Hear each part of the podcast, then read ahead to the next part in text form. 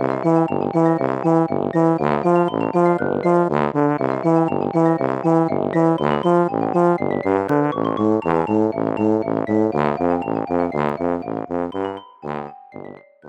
家好，我是帅帅。大家好，我是 GoGo。欢迎收听你的宅友已上线。我们今天要聊的主题是构成我的五部漫画。为什么会聊这个主题嘞？主要是因为之前日本有个网站，它发起这个企划，让大家票选影响自己最深的漫画。那它很厉害的一点是，它有专属的产生器，它有专门为了这个企划做一个网站。那你可以在上面填入你的名字，例如我就填帅帅，然后你就写第一个、第二个、第三个。那它要自己去抓你输入的漫画名称，最后它会产生一个很漂亮的图，就是说构成帅帅的五部漫画，然后就一字排开五个漫画的封面，那看起来就很帅。那可能是因为这样很。帅的关系，活动才在十天吧，在 Twitter 上转发六十万次，非常的厉害，惊人的社群影响力。嗯。对啊，那最后他还有依据他的这六十万次的投票，有产生一个排行，最后我们会跟大家分享。那我们今天就跟大家分享一下，我还有 GoGo，我们很努力的去想出 构成我们的五部漫画，真的超级难呢，我真的选的时候真的很痛苦。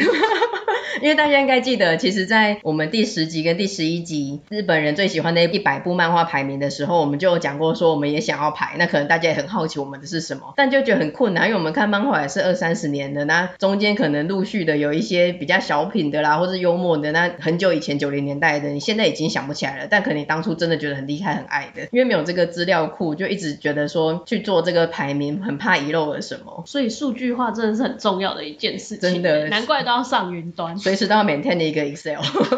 文管中心。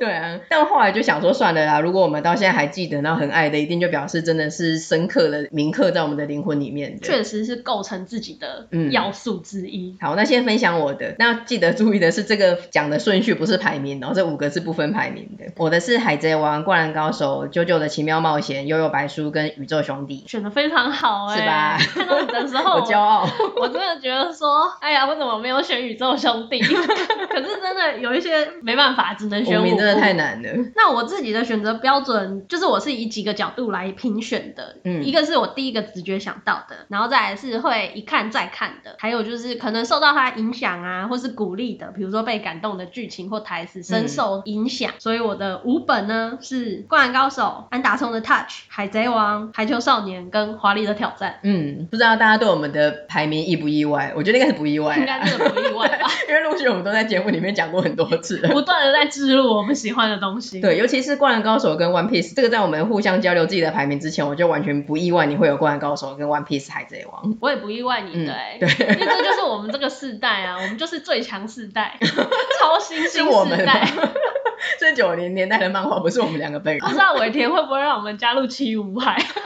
《灌篮高手》在第十集漫画排名跟第十八集的动漫歌曲都有讲过，而且这两集其实主题都很大，很多东西都只能讲一点点，但偏偏《灌篮高手》我们又情不自禁的讲了很多，讲不完，对，一发不可收拾。那我觉得他对于我们喜欢运动啦、喜欢运动漫画啦，还有喜欢篮球这件事情，真的都影响的非常深远。对于构成我的五部漫画之一，真的是毫无悬念。我觉得有个蛮感动的是第十八集动漫歌曲，有一个听众有私讯说，他听到《灌篮高手》主题曲的时候也鸡皮疙瘩，我就觉得说。其实这个真的是一个我们这个年代的小孩的共感、集体回忆。没错，嗯，没有人不喜欢《灌篮高手》吧？对啊，这句话讲的很武断，但我真的觉得应该是这样。对，基于各种原因，你可能有一些比较少女系的人，他没有把它真的排入前五名，但是应该也是敬它是一个九零年代的大经典。真的。那《海贼王》我们至今其实一直都没有真正的去细聊过，因为这非常的困难。它从一九九七年就出版了，它陪伴我们二十几年，我已经是一个有点像是家人，然后老。朋友的存在了，你很难去跟谁忽然叙述说你超喜欢你的某一个朋友或是家人。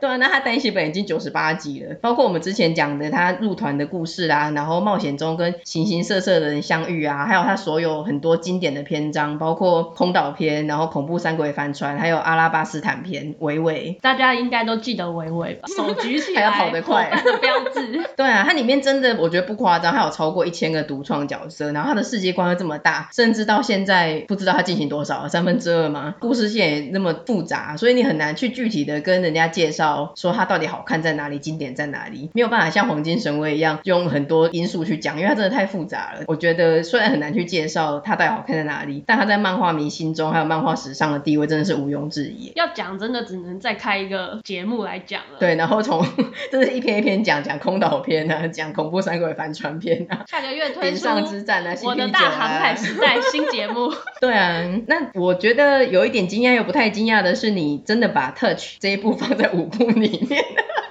有点惊讶又不惊讶是怎么回事？因为我知道你很爱安达充，但我不知道是爱到可以放进五部之一的程度哎。而且安达充那么多部都那么类似，然后你确切的觉得说 Touch 是他那一些里面的最重要的一部，而且可以构成你的五部之一。我觉得我的童年，嗯，或是我的青春岁月不能没有安达充，哦，在这个构成里面不能没有安达充。嗯，然后 Touch 这一部又真的很经典，因为我们那时候都很喜欢棒球嘛，而且我觉得在那个童年龄层，他们也是高中时代，嗯，对于甲子园就会有一个幻想，哦、嗯，然后你真的会觉得啊，就是要去甲子园打棒球，怎么可以不去甲子园？你会有一种跟着他追随梦想达成的那个对感动跟努力付出啊，这些都深深刻刻的埋藏在内心。所以我觉得这一部真的是经典没有之一，对我来说。而且你很喜欢那种纯爱系的，例如像宫崎骏里面，你也是喜欢两个有点像青梅竹马啊，然后活在同一个社群里面那种、嗯。心之谷。嗯，所以这一部又加上了你喜欢的。棒球还有这个两小无猜的纯爱，对，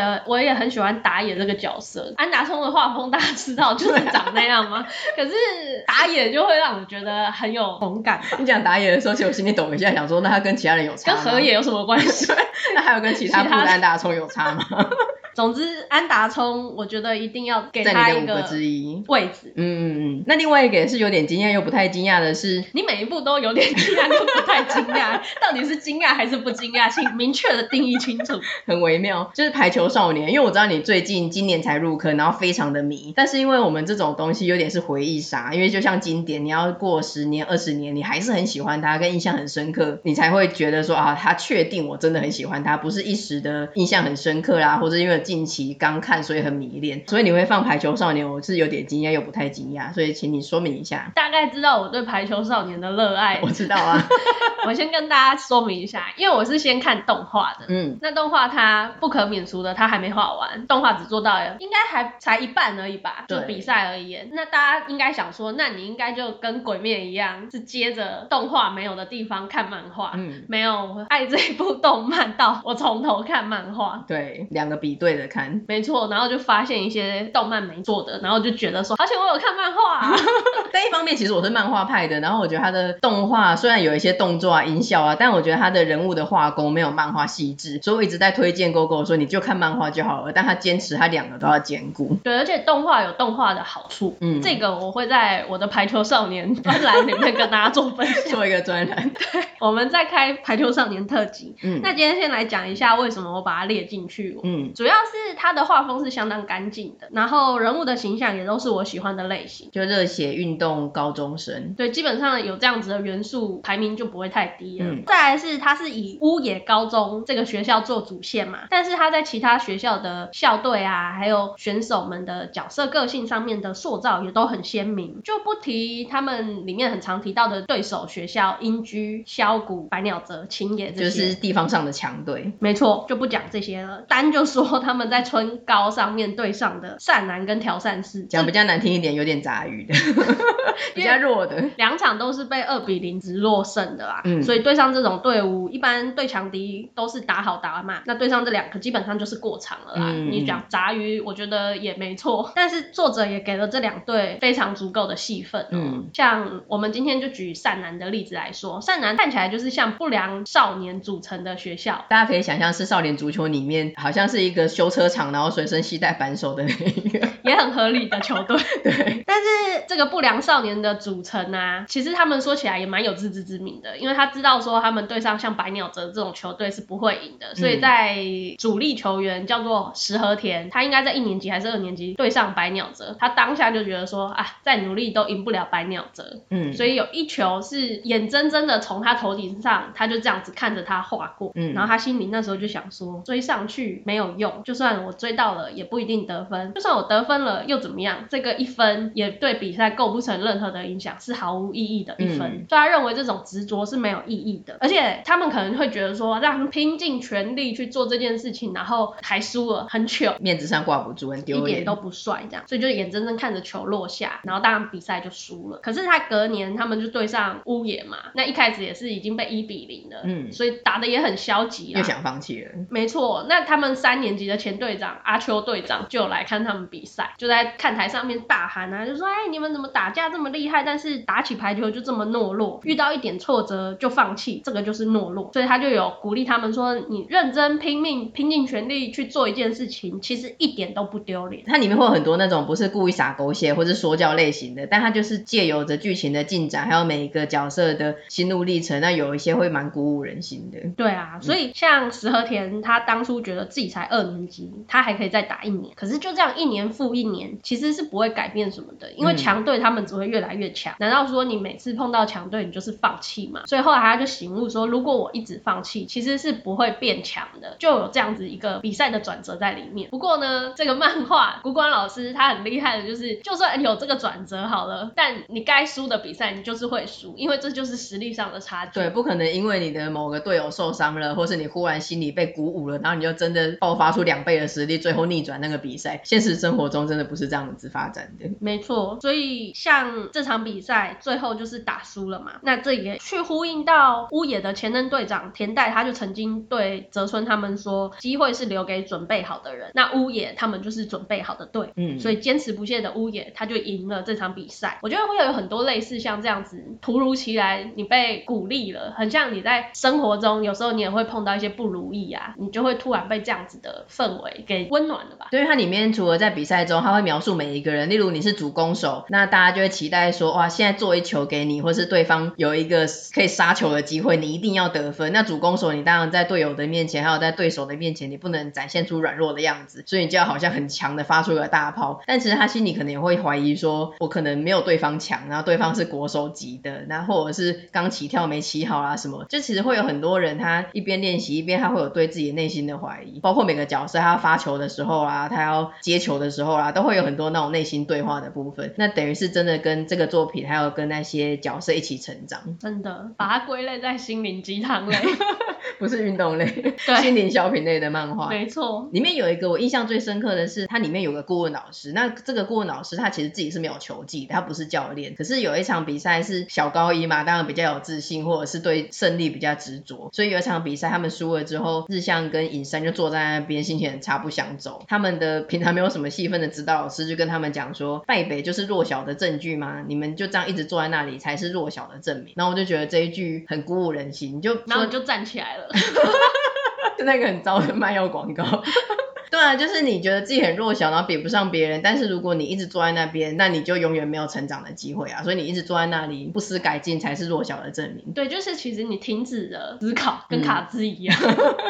整体而言呢，这部我就是觉得它剧情的进度非常的明快，不拖戏，然后比赛的过程也是非常的好看，尤其是跟强队之间的那些拉力战啊，不单只是单纯的技术或是体能上面的竞技，它还要斗智攻心，嗯、有很多的眉眉角角在里面，嗯、你会觉得很好看。然后刚刚有提到说它的真实度就是非常的高，像善男，你以为瞬间醒悟会突然神力爆发，打得很激战，但就是没有，实力差距就是这样。乌野还是会稳稳的拿下关键的制胜分。对，尤其是在这个很多都要变成超能力或者主角光环的年代，这一部一直是一个运动漫画的清流。没错啊，所以也因为这样子真实度很高，主角光环没有每次都发挥。那就像灌篮高手湘北，他打完山王工业，隔天要打爱河会输，乌野也是会输，但就是在每次的失败当中去做检讨跟进步。随着这部漫画的进展，是真的可以看到他们的进步，因为一开始的时候，本来他们就是一个在。在地方上真的蛮弱的，过去的强校，但现在很弱。那随着一些小高一的加入啊，陆续的练，他们一开始真的不厉害，连跟地方上一样的球队打友谊赛几乎都是输。但他们就是这样陆续陆续有他们有那个练习的过程啊，集训的过程，然后有的时候输，有时候赢，真的可以看到他们是合理的逐渐加强实力。每一场比赛都很像在看 live 一样，随着他们的战况跟比分都会七上八下，很精彩啊！就是我会看得很激昂，这就是你看漫画你会看得很快，可是你看动画的时候。后，你会很像在看一场真的比赛，嗯，又有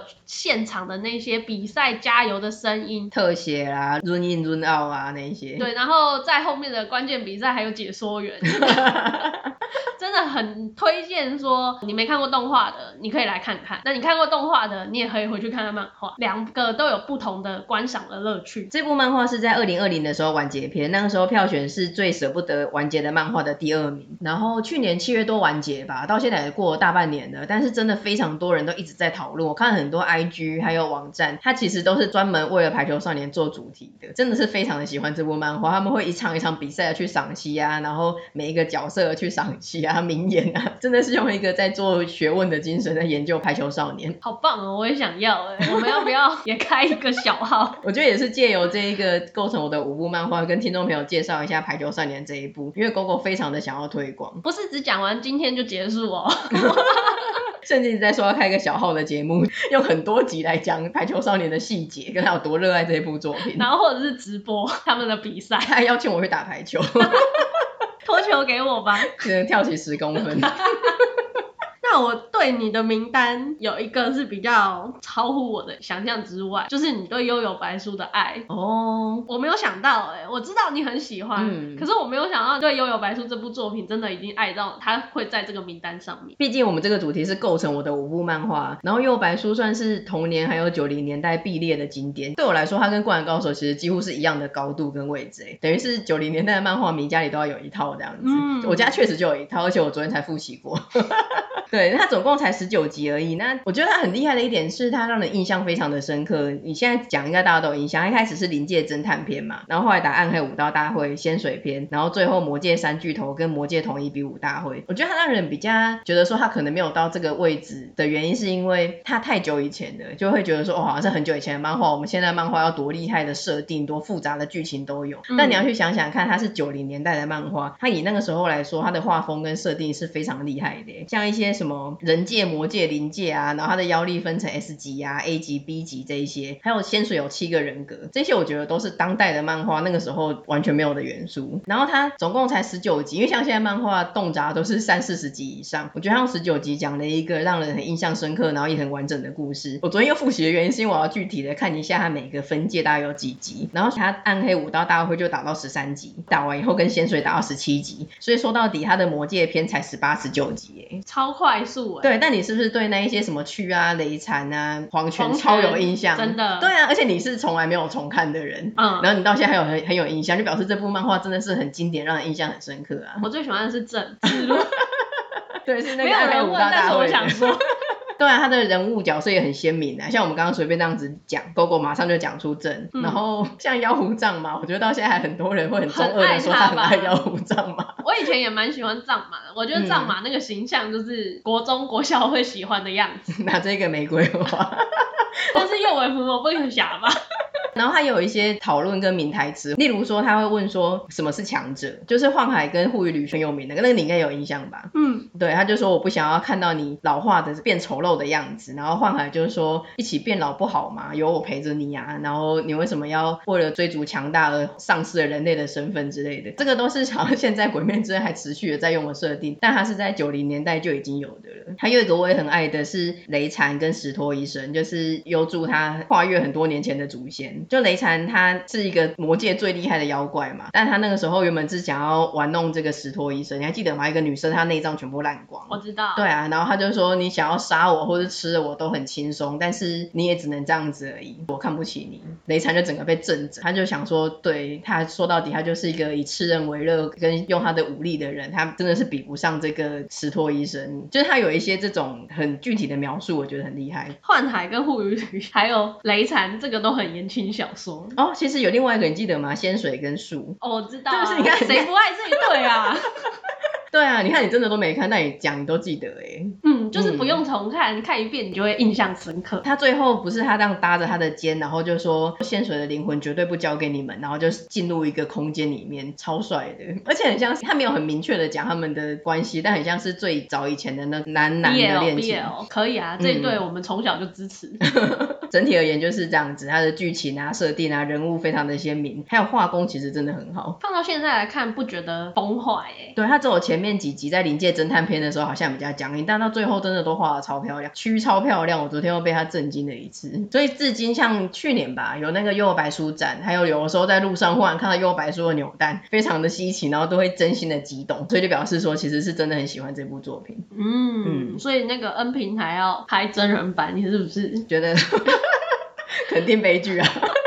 真的很希望他们赶快终止这个计划。不会，要等着看笑话。反正对我而言，这个真人化的悲剧跟我喜欢这部漫画的原著是没有关联的，不影响你对他的热爱。对对对，只等着看笑话而已。那你的另外一个亮点，我是觉得是华丽的挑战，这个我也是有点意外又有点不意外。到底怎样？先选一个讲好不好？你就让我一直吐槽。因为就很爱华丽的挑战，的第一集就说过。但我觉得以他的各种排名来说，对我而言，我不会觉得他是可以构成五部之一的。但也谢谢你帮我们加入一点少女的元素。不然我们太 man 了，对，真的一点女子力都没有。所以你讲一下说为什么你会这么喜欢她好了。我觉得她带给我很多欢乐，哎，是没错。我很喜欢最上公子这个女主角的角色。嗯，虽然说像演艺圈啊，然后被青梅竹马抛弃的这种设定，在少女漫画来说不是相当崭新或特别的。但她的画风也没有说特别突出，就是很典型的少女漫画啦。嗯。可是我觉得公子这个角色，他的个性就是非常的夸张，但他也同时很率真，他就是敢爱敢恨的。一个角色，其实他的设定是很真实的，就是我们一般的人，可是他会有很多的妄想、幻想，嗯、然后他就喜欢精灵啊、公主啊、童话啊这些梦幻的东西，但他本身是一个比较负面的人，因为他曾经受过伤，嗯、所以他心里的层面就比较阴暗，那他自己就会发散出怨恨的幽灵，怨灵公子，没错，就是俗称的怨公，嗯、那怨公就可能会到处去攻击他讨厌的人，会从他身上发出一些幽魂，然后脸都很狰狞。很好笑，对，然后就说嘿嘿嘿嘿，我侦测到了这边有什么邪恶的气息之类的，这个设定我觉得是蛮好笑的，带给我蛮多的欢乐，很戏剧化的展现。而且那个怨灵公子啊，他除了会侦测到说，哎，有邪恶的事情，或者是在公子很怨念的时候会发出来，我觉得他有一个是他会遇到神圣的事情的时候，有像是脸的笑容会被净化，就啊，对我才正想讲。就是他们真的会被净化的很彻底，也很好笑，然后发出惨叫，很好笑。然后你以为他是虚拟的，嗯，可他偏偏还会被抓住。就是他曾经碰到那个公子都叫他米格鲁的这个乐团，他的主唱就有这种特殊的灵异体质，可以看到公子这个院工，他就真的活生生把这个院工抓了一只下来。我觉得这也是在这个平淡的少女漫画之中添加了一点异文化的元素，有吗？民俗的元素吗？我觉得它算是在少女漫画里面很独树一格，原因是因为它会少女漫画那种美型的画风，然后跟它的 Q 版跟身体是正常比例，然后脸变成 Q 版，所以它的这个画风会一直切换来切换去，然后再包括有时候冒出一些怨灵啊那种的，所以看起来是会觉得不会很腻，然后很老套的少女漫画，是蛮蛮活泼的一个漫画。没错，那、嗯、这本漫画其实持续的还在连载当中，然后像主角，我觉得他主角也就是敦贺莲了啦。是啊是啊，当然，因为有一些不破派的邪门歪道。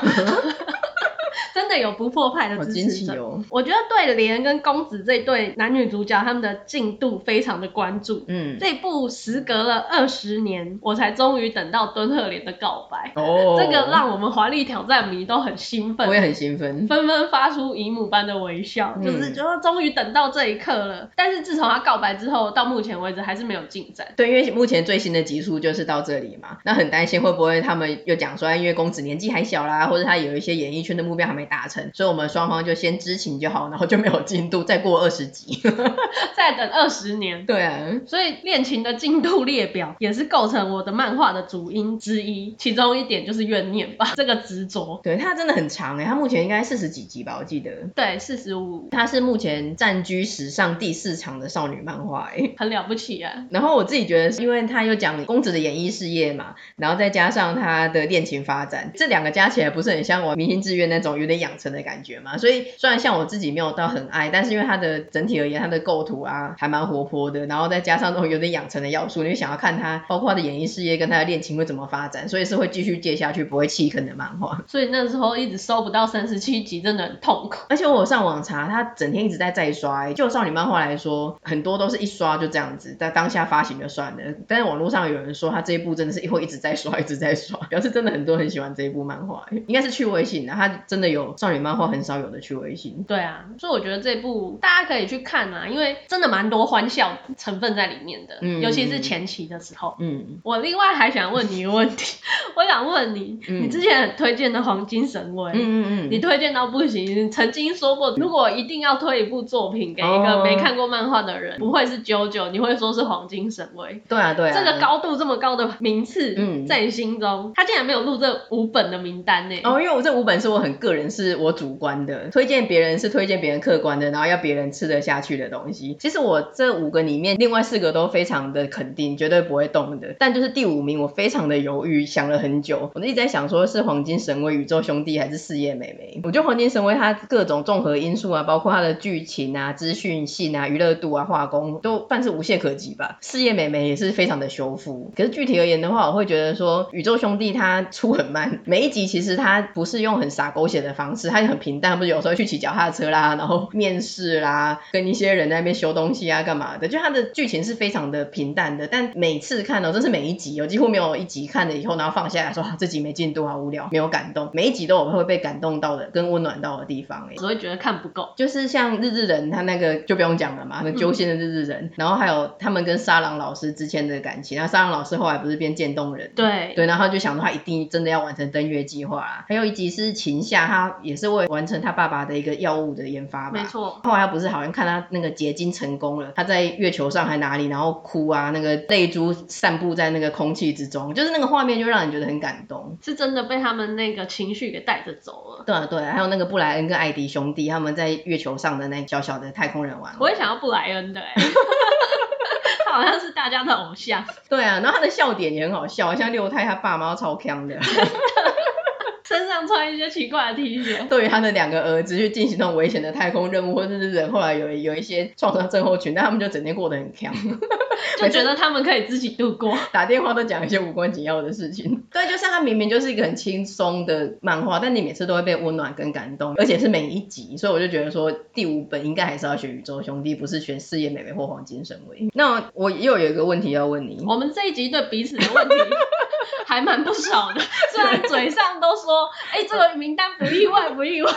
对，但根本就超多问题想提问的。那我有有一个问题，你真的要认真跟好好的回答。好的，你说。你在列那五名之中的时候，有曾经想到我们九九吗？你这个问题，我现在告诉你。好，用张帝的方式。好，牛产了。你要张帝的方式，快点。黄丽。快点，快点，你要张帝的方式。这位朋友，你玩狗狗。没有啊，你现在来告诉我，我跟你说这部作品其实我曾经想过的。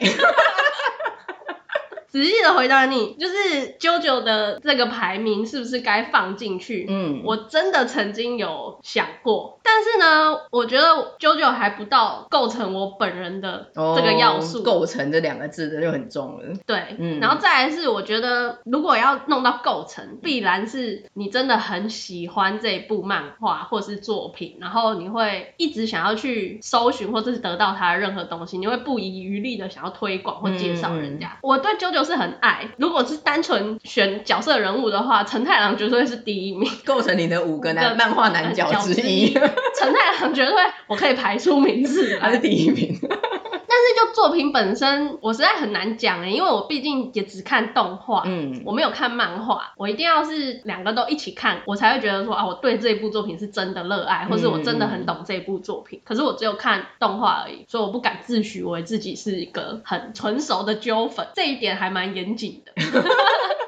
然后再来就是其他的，它有分第一部、第二部、第三部这样子的章节嘛。我最喜欢的也是第三部。嗯。那如果你要单纯拆开来说，哎，我就只喜欢新城远征军。嗯。这样子好像又不到它可以进入这个排行榜。你觉得你没有那么全面、广泛跟深入的热爱这部作品就是了。没错，但是我曾经也有考虑过啦，基于陈太郎的缘故。我觉得有考虑过就已经很不错了。对，我那时候看你的清单的时候，就是不意外，但是就想说，有曾经想过我们 JoJo 吗？心里又有点遗憾。不然下次有点小伤心。最佳男角，构成我的五部漫画男角。对，你就敦贺莲跟陈太郎一定已经入榜啦，然后再来是 特群里面的那一个打野，打野，所以你已经五个里面已经有三个嘞。哎、欸，不一定，打野他们也许不一定、啊。真的吗？是哦，我自己现在排不出来，可是很意外的是，第一个跑出来的永远都是陈太郎、欸，而且是三条，第三季的那个。我觉得我已经不用再解释为什么我把九九列入我的舞步里面的。我也没有问，但是要给你时间。但我们基于我们节目的宗旨，还是要再度的推广一下台九，不然听众朋友就会很失望，就想说，哎，今天明明就有提到九九，为什么完全没有提嘞？嗯，九粉们 自己放心吧。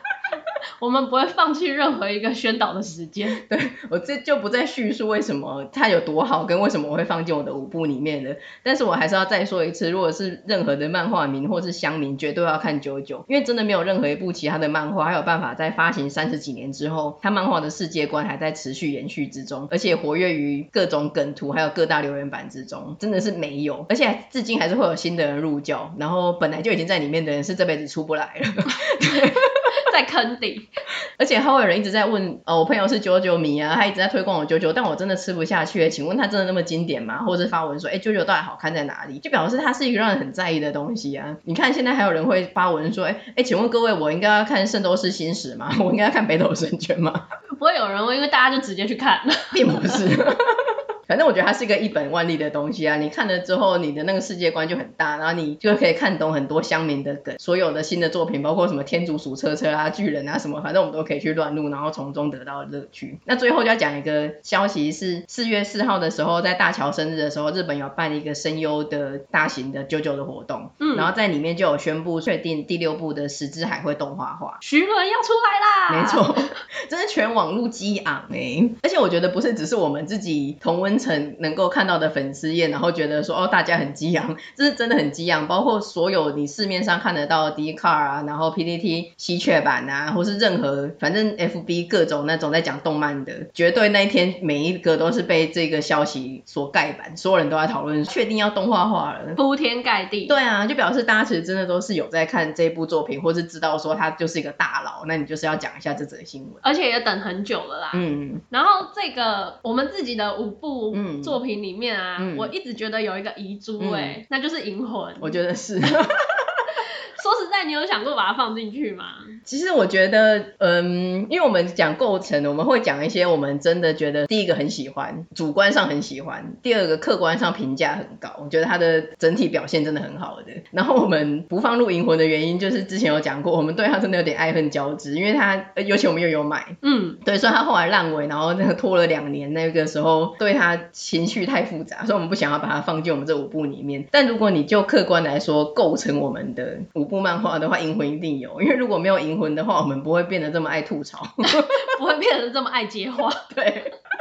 应该要给他一个特别赏，我觉得应该是要五加一。